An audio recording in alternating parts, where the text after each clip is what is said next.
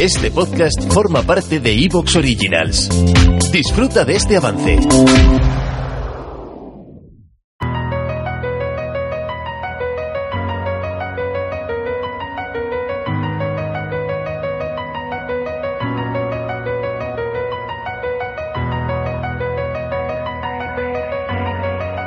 El sistema solar podríamos decir que en el contexto de la Vía Láctea es un lugar tranquilo. A fin de cuentas vivimos en los suburbios de la galaxia. Estamos lo suficientemente lejos del centro como para que sea un lugar en el que en realidad si pensamos en la escala cósmica y pensamos también en lo que puede pasar en otros lugares de la galaxia, no hay grandes noticias. Sí, hace 65 millones de años se extinguió gran parte de la vida de la Tierra, también ha pasado otras veces en el pasado, en momentos todavía más lejanos, es cierto que de vez en cuando pues alguna estrella se acerca, perturba la nube de Oort y eso provoca que caigan más cometas hacia el interior del sistema solar. En fin, pasan cosas, sí, desde luego, pero nada comparable, al menos como seguramente imaginamos en nuestra cabeza, con lo que pasa en el centro de la Vía Láctea.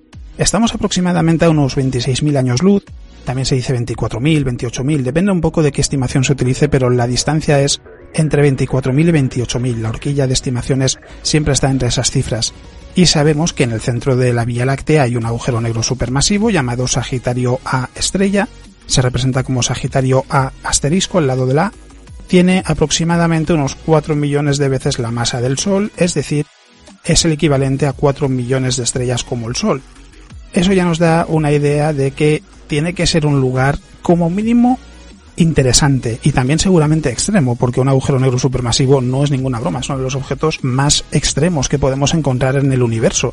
Pero además del agujero negro supermasivo, lo cierto es que en el centro de la Vía Láctea y en el centro de otras galaxias, porque esto también se aplica a Andrómeda, por ejemplo, que mide 200.000 años luz de diámetro, tiene también un agujero negro supermasivo en su centro. La Vía Láctea, por cierto, mide 120.000 años luz de diámetro aproximadamente, es la cifra que se suele utilizar y podemos ver en las galaxias espirales en el centro el bulbo galáctico, que es la región más brillante de la galaxia.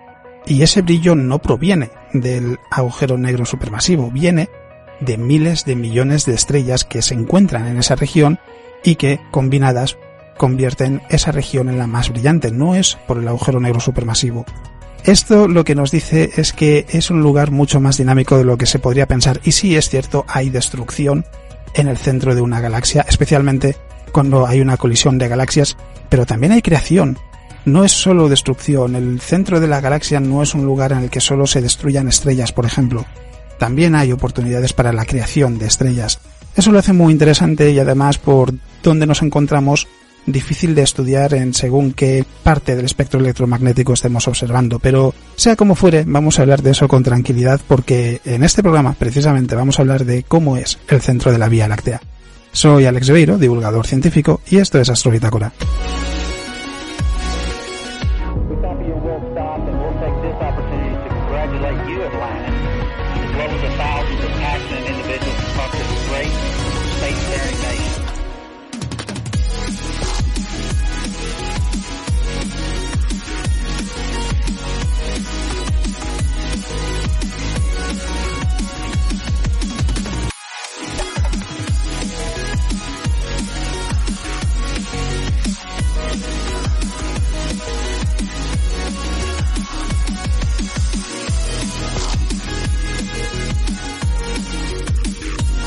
Y antes de empezar con las noticias, quiero recordar que desde la semana pasada hay una nueva serie dentro de Astrobitácora, se llama Las joyas del sistema solar, se va a publicar cada dos semanas y es una serie para mecenas, es decir, para todos aquellos que decidan apoyar el podcast suscribiéndose en iVoox a partir de un euro y medio al mes y es una forma de poder permitir que con más recursos pues pueda dedicar más tiempo al podcast, que tenga muchos más medios y que pueda hacerlo con más frecuencia. De hecho, en un mundo ideal habría un programa de Astrobitácora semanalmente y otro de las joyas del sistema solar o alguna otra serie para mecenas, pero la realidad es que a día de hoy no estoy en esa situación y al final pues depende de lógicamente conseguir que el podcast sea algo viable. Así que para todos aquellos que queráis apoyar el podcast, ahora tenéis también un motivo para hacerlo con las joyas del sistema solar. Es una serie dedicada a explorar y a conocer el sistema solar desde un ángulo diferente y también, por supuesto, dar las gracias a todos aquellos que os habéis convertido en mecenas en estos meses cuando no había contenido exclusivo para mecenas porque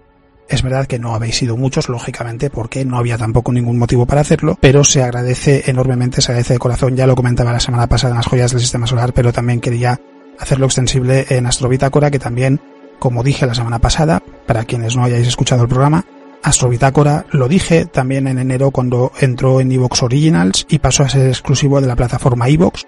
Va a seguir siendo gratuito, eso no va a cambiar, va a seguir siendo un programa gratuito pero lógicamente necesito que el podcast pues tenga más recorrido y que me permita eso pues poder dedicarle más tiempo y más recursos para que sea un podcast con un acabado mucho más profesional, con mucho más contenido que a fin de cuentas lo que es lo que todos queremos y por tanto, como digo, ahí tenéis esa serie si la queréis escuchar, Las joyas del sistema solar para mecenas, se publicará quincenalmente y a también seguirá con carácter quincenal, es decir, la semana que viene tendremos las joyas del sistema solar y dentro de dos semanas tendremos otra vez Astro Bitácora.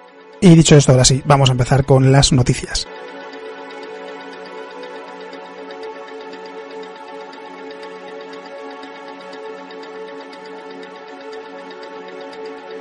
Y comenzamos hablando de los tubos de lava, que son formaciones creadas por el fluir del magma bajo la superficie de un planeta como la Tierra, que también se han observado en lugares como Marte o la Luna y que son muy interesantes porque plantean muchas oportunidades, especialmente pensando en la exploración de lugares como Marte o la Luna y la posible colonización.